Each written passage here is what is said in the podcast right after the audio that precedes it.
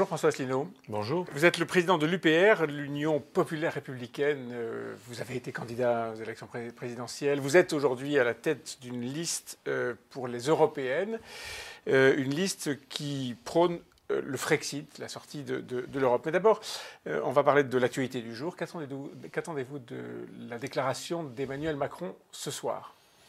Écoutez, on va voir. Hein. C'est ce soir. Qu'est-ce que vous voulez que je vous dise? Il y a des rumeurs qui circulent. Mm. J'ai vu en matière de fiscalité, en matière de réforme institutionnelle, peut-être la suppression d'un certain nombre de mm. députés, peut-être la démission du nombre de départements. Mais vous n'avez pas, d'attente forte?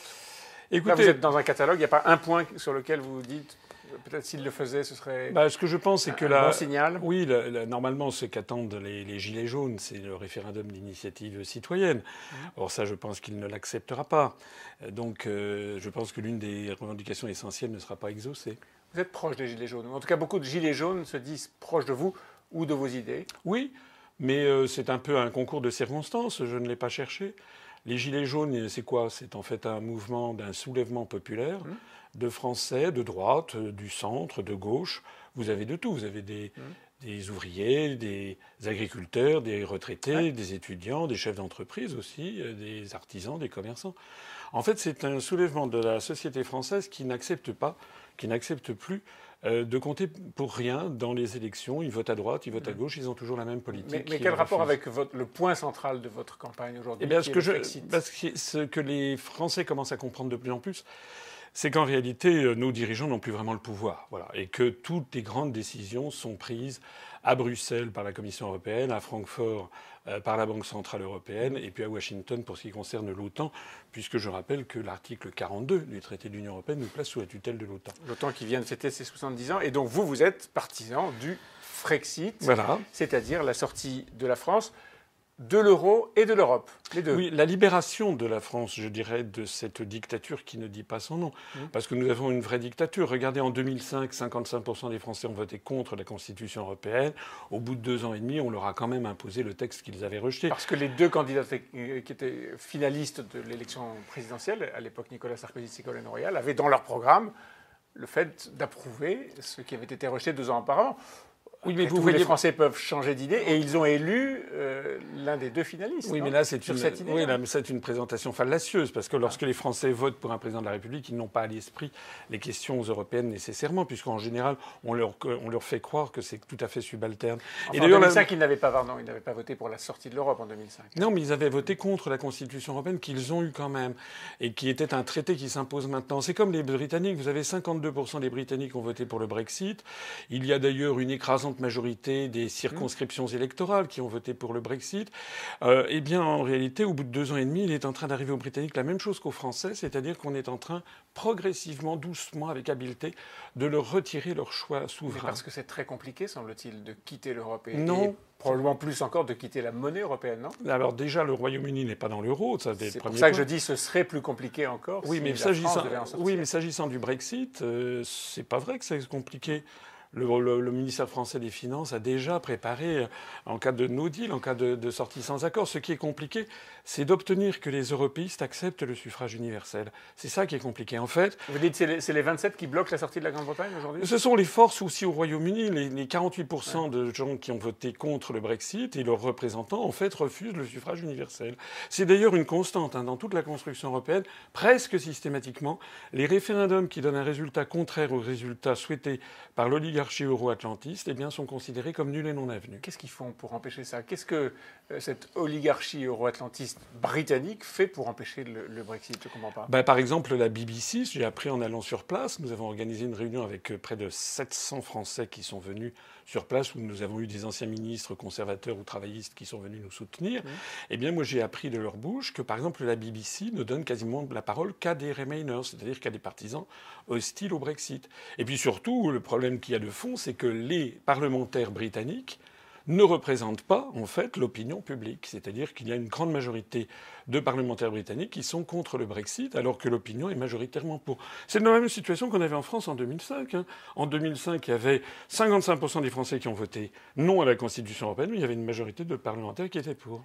Alors imaginons, vous êtes élu au Parlement. C'est pas fait. Aujourd'hui, les sondages vous donnent quoi 2% 2%, mais bon, on va voir. Il faut arriver à À 5%. 5%. 3% pour être remboursé des campagnes. Mmh. Et 5% pour avoir un élu. Donc, voilà. bon, c'est pas fait, c'est pas gagné. Mais imaginons vous l'êtes. Mmh. Qu'est-ce que vous faites au Parlement? Ben, de toute façon, le Parlement européen, c'est pas seulement vrai pour moi, c'est vrai pour toutes les listes qui se présentent. Le Parlement européen, euh, on nous demande d'élire 79 députés sur 751. Donc la France aura 10,5% des députés. Autrement dit, ça ne va pas bouleverser la, majorité nécessairement. Deuxièmement, vous savez que le Parlement européen n'a pas beaucoup de pouvoir, c'est le moins que l'on puisse dire. Valéry Giscard d'Estaing, qui est un expert, l'a dit lui-même il y a quelques semaines. Mmh. Donc en fait, il a un pouvoir résiduel. Mais c'est quand même important parce que c'est une tribune internationale. J'étais en train de me demander dans ce cas-là pourquoi vous y allez. Mais vous y ben allez parce que c'est une tribune Parce que ben, c'est ce que font les autres. Hein. Mmh. Voilà. D'ailleurs, regardez le Front National, par exemple, a toujours brillé par son absence. Quand je vois que le Front National, par exemple, fait des, se propose d'aller de, d'aller de nouveau à Bruxelles, ils ont des parlementaires depuis 35 ans. Euh, ils n'y ont jamais rien fait, d'ailleurs.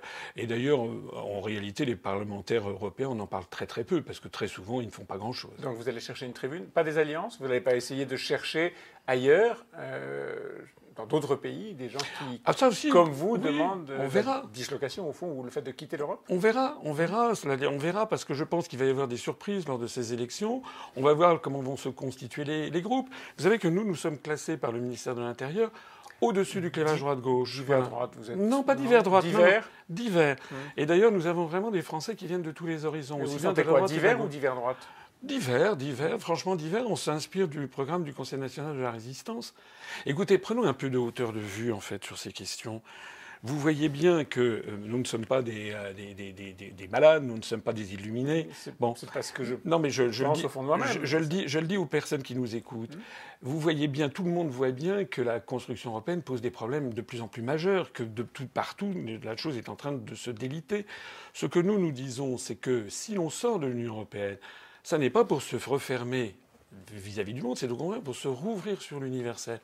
Il faut bien comprendre que lorsque la France sera sortie de l'Union européenne, elle aura encore 6683 traités sur 6686 qu'il a mis au reste du monde. Et, elle reviendra, si on parle de la monnaie, parce que c'est la vie courante, mmh. c'est la vie quotidienne des Français, on parle pouvoir d'achat, on parle mmh. taxes, on parle TVA, on parle euro ou, ou quoi Ou franc français Ou franc, oui. Franc On revient au franc Écoutez, toutes les monnaies plurinationales de l'histoire, économique et monétaire depuis 3000 euh, ans, toutes les monnaies plurinationales ont toujours explosé. Mm. Et au bout, en général, il y a une espèce de délai de latence qui dure entre 30 et 90 ans, avec une moyenne aux alentours de 60 ans. C'est à peu près ça.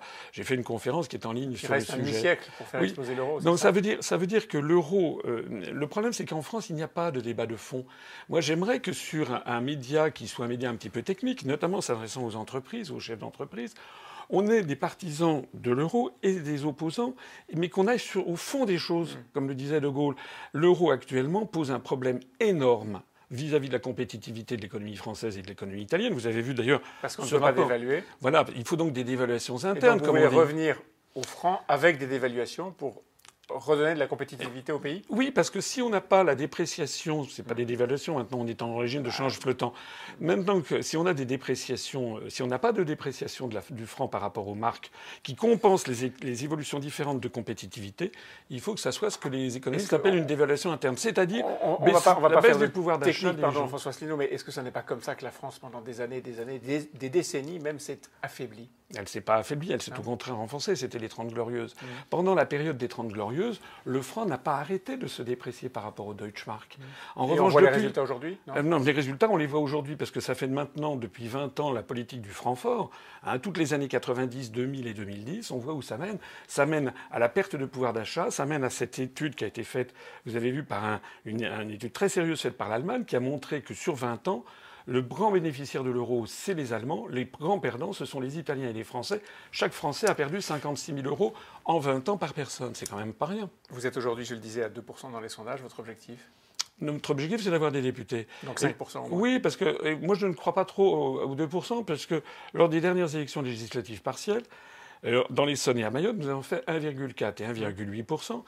Et c'était avant les Gilets jaunes, c'était avant qu'Étienne Chouard indique qu'il allait voter pour nous, et c'était avant cette poussée que l'on sent sur le terrain. Vous savez, quand je vais sur le terrain, il y a vraiment beaucoup, beaucoup de monde euh, qui vient voir les conférences. Et puis sur Internet, nous triomphons. Notre site upr.fr est le site le plus consulté de tous les partis politiques français. Réponse dans un mois et demi. Merci François Asselineau. Merci à vous.